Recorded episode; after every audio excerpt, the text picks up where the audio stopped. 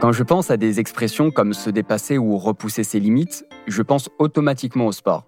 Parce que le sport, c'est toujours un défi physique, mais aussi un challenge mental. Avec le sport, ce qui est magique, c'est que l'irréalisable peut le devenir. Je dis magique, mais évidemment, ça ne se fait pas en un claquement de doigts. Mais à force de volonté et d'entraînement, on peut repousser les limites très très loin.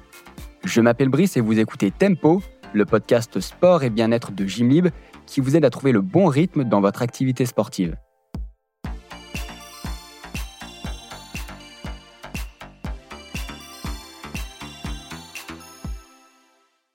Je suis ravi de recevoir deux femmes qui ont réussi à se dépasser grâce au sport, à faire des choses dont elles se croyaient incapables. Camille Lorenzo et Mathilde Vinet, bonjour et bienvenue à toutes les deux. Bonjour. Bonjour, merci. Vous avez chacune des parcours vraiment inspirants. Camille Lorenzo, pour débuter, vous êtes journaliste et comédienne. Sur les réseaux sociaux, vous êtes plus connue sous le nom de Queen Camille.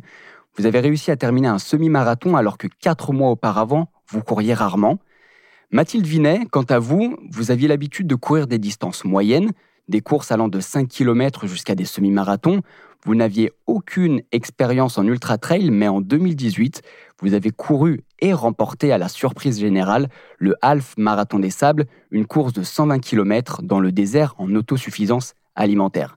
Alors pour démarrer, Mathilde, vous inscrivez à cette course au Half Marathon des Sables juste dans l'idée de découvrir et de profiter, et finalement vous remportez cette course. Quel sentiment ça vous fait?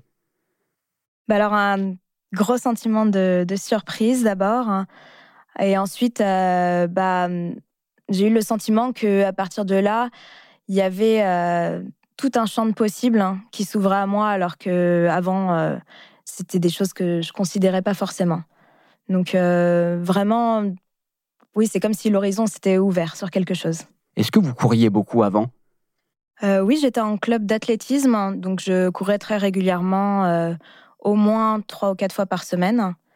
Euh, voilà, maintenant, ça se limitait à de la piste euh, ou bien euh, de la course, la plupart du temps sur route, quelques trails de temps en temps, mais rien de semblable au half marathon des sables. Camille, vous aussi, vous vous êtes dépassée en vous entraînant pour un semi-marathon. Racontez-nous un petit peu, avant de vous entraîner pour semi-marathon, est-ce que vous étiez sportive? Non, je me considérais pas comme sportive. En tout cas, euh, ma famille m'avait pas transmis euh, la culture du sport. Euh, enfant, j'avais fait des activités plutôt manuelles, du théâtre. Voilà, j'avais pas du tout la culture du challenge, de l'effort en fait. Quand j'ai commencé à envisager l'idée du semi, je courais 20 minutes le dimanche, quoi.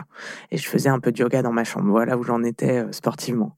Et comment on se dit alors, on va se fixer l'objectif de terminer un semi-marathon? Alors, euh, on se le dit pas, hein. c'est quelqu'un qui vient nous voir en nous tapant sur l'épaule. Marie Vrignot, qui est une collègue euh, de la rédaction de mademoiselle.com, euh, chez qui je travaillais à l'époque, qui est venue me proposer de m'entraîner pour courir cette course parce que j'ai une chaîne YouTube sur laquelle je fais des vidéos un peu défi, un peu challenge pour inciter surtout les femmes à, à se dépasser et à, à voir qu'il est possible de faire des choses dont on nous a dit que c'était pas à notre portée. En disant, euh, voilà, si moi je peux le faire, euh, tout le monde pourra le faire. J'ai choisi le pseudo Queen Camille sur YouTube, euh, justement par rapport à cette notion d'empowerment, d'empouvoirment. On n'a pas vraiment le mot en français, mais parce qu'on répète beaucoup aux femmes qu'elles peuvent pas faire ci ou ça. Et donc c'était important pour moi de me poser en exemple.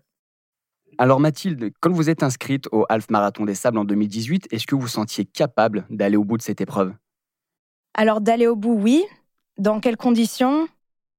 Je suis moins sûre. En fait, euh, quand je me suis inscrite, déjà, euh, j'étais pas consciente du fait que la course était en autosuffisance alimentaire. Donc je m'étais dit, bon, je vais la faire, je vais la terminer. Quand je me suis rendu compte qu'il y avait l'autosuffisance alimentaire, donc le sac à dos, tout ça en plus, j'ai eu quelques doutes. Euh, mais bon, je me suis reprise. J'ai été bien entourée euh, pour préparer notamment mon sac à dos. Et bon, ensuite, je me suis dit, j'y participe, j'irai jusqu'au bout. Hein. Et Camille, est-ce que vous étiez en proie au doute? Ah oui, jusqu'à jusqu'à la veille de la course. Euh, vraiment, la veille de la course, je rêvais de trébucher dans un escalier pour avoir une bonne excuse pour ne pas y aller. Donc vraiment, jusqu'au bout, j'ai dû me battre euh, contre euh, contre moi-même et contre cette petite voix dans la tête qui trouve toujours un tas de bonnes excuses vraiment très convaincantes pour rester chez soi et regarder Netflix. donc oui, je, doutais d'y arriver. mon objectif, c'était pas de faire un temps incroyable, c'était surtout d'arriver au bout. Heureusement, j'ai eu le soutien de, de Marie Vrigno qui m'a entraînée et qui, elle, a toujours cru en moi dès le premier jour. Pour elle, ça posait aucun souci. Moi, je doutais beaucoup du fait que, par exemple, j'avais seulement quatre mois pour m'entraîner, alors que je partais pas avec un niveau excellent. Et le fait que Marie m'ait vraiment poussé et soutenu et qu'elle y croyait, ça m'a vraiment aidé à dépasser ses doutes. Pourquoi pour vous c'est important de montrer aux gens et même pour vous-même de sortir un petit peu de sa zone de confort?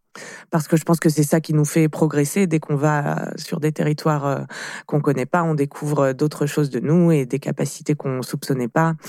Surtout, j'avais envie de réaliser ce défi pour euh, renforcer mon mental parce que j'avais l'intuition que c'était ça qui allait faire euh, la différence, même si j'avais jamais euh, participé à une épreuve sportive comme celle-là.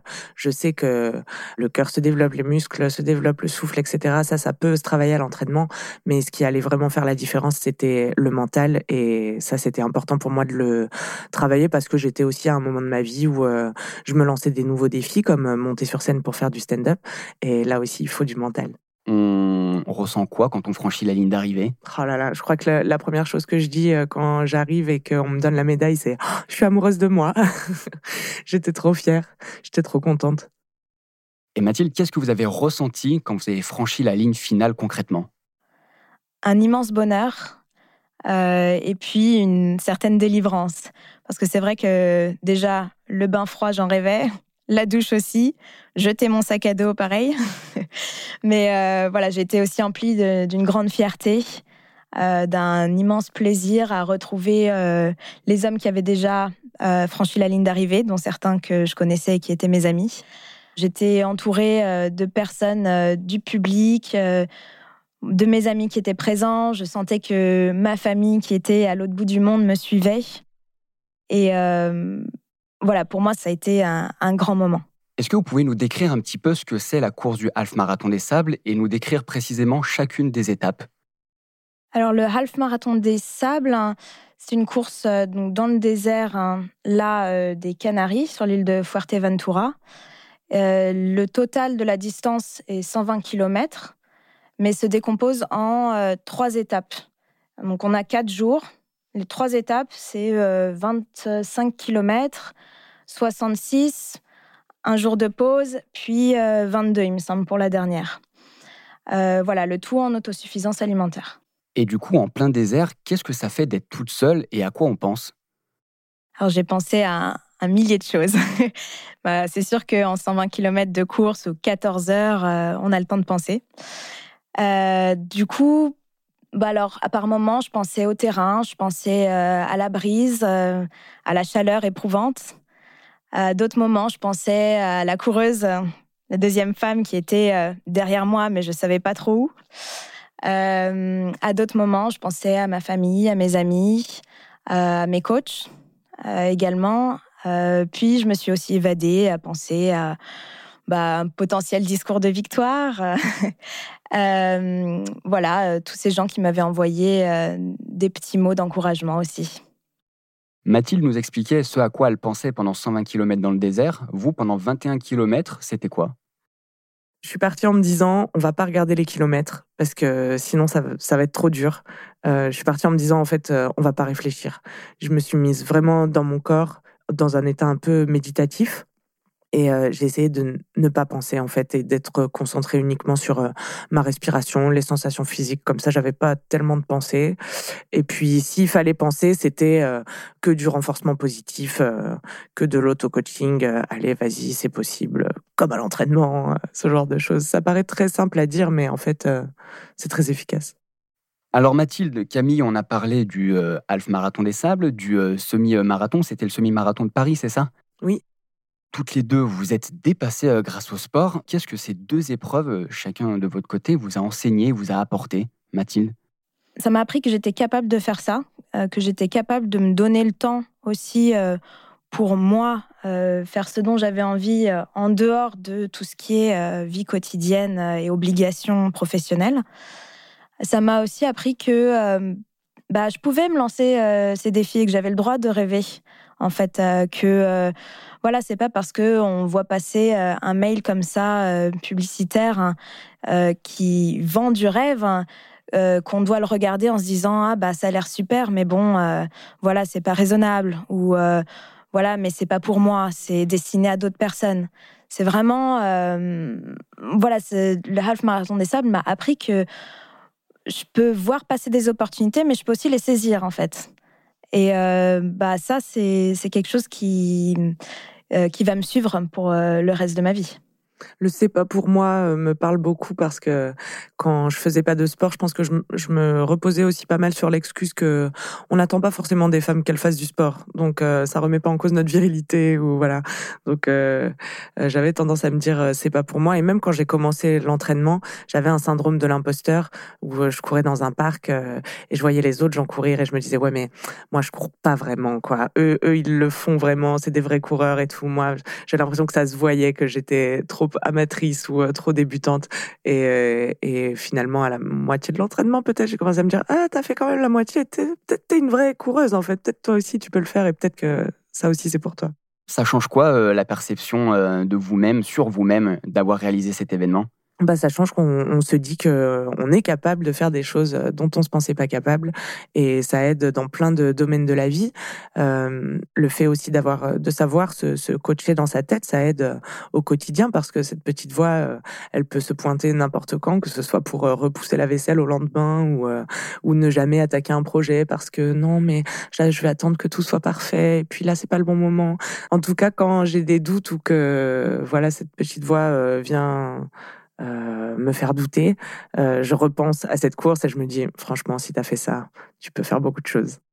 Pour moi, euh, une prise de confiance en trail, je me suis dit, bon, bah, que peut-être que finalement, j'étais très douée là-dedans et que c'était une voie qu'il fallait que j'exploite, surtout que c'est quelque chose que j'aime beaucoup.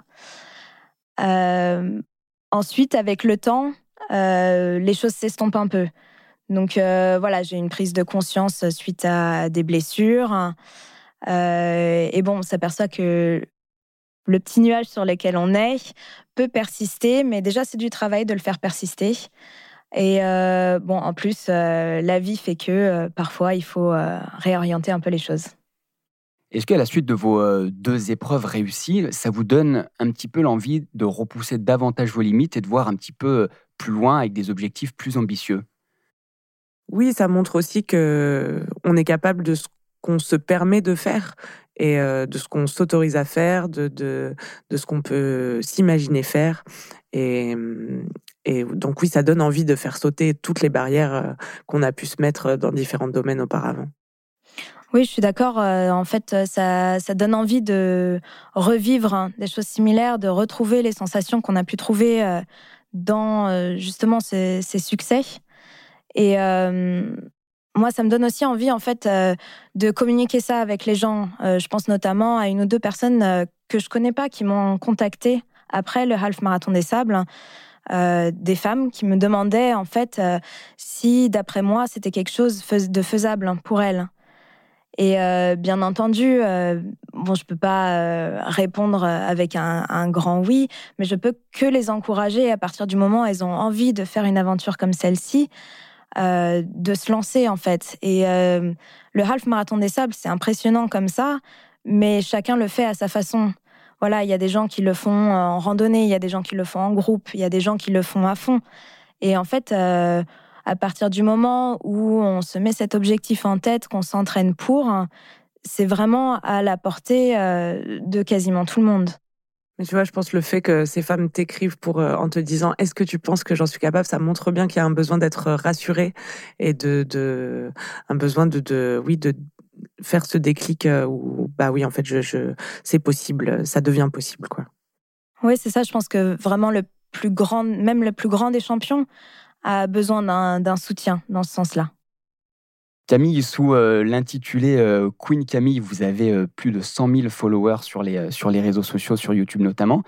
Est-ce que votre aventure a eu un impact sur votre communauté? Et certains peut-être sont lancés des défis pour repousser eux aussi leurs limites Oui, et ça c'est vraiment trop plaisant de voir que ça inspire concrètement les gens. Il y a plein de femmes qui m'ont écrit euh, pour me dire qu'elles se mettaient à la course alors qu'elles s'en croyaient incapables. Et ça c'était vraiment top. Et sur d'autres vidéos aussi, quand j'ai essayé de faire du skate alors que les filles sont pas du tout encouragées à faire du skateboard, ça peut débloquer des choses chez les gens et vraiment de le voir, euh, de voir quelqu'un de lambda parce que moi j'ai pas de, tu vois, qualification particulière. Je suis vraiment pas une championne euh, à la base quoi. je pense que ça, ça inspire les gens et c'est vraiment satisfaisant de voir que ça a des résultats concrets, un impact concret sur les gens qui me suivent. Il n'y a pas uniquement la course à pied pour repousser les, ses limites. Vous avez d'autres sports comme ça où vous-même vous avez repoussé vos limites?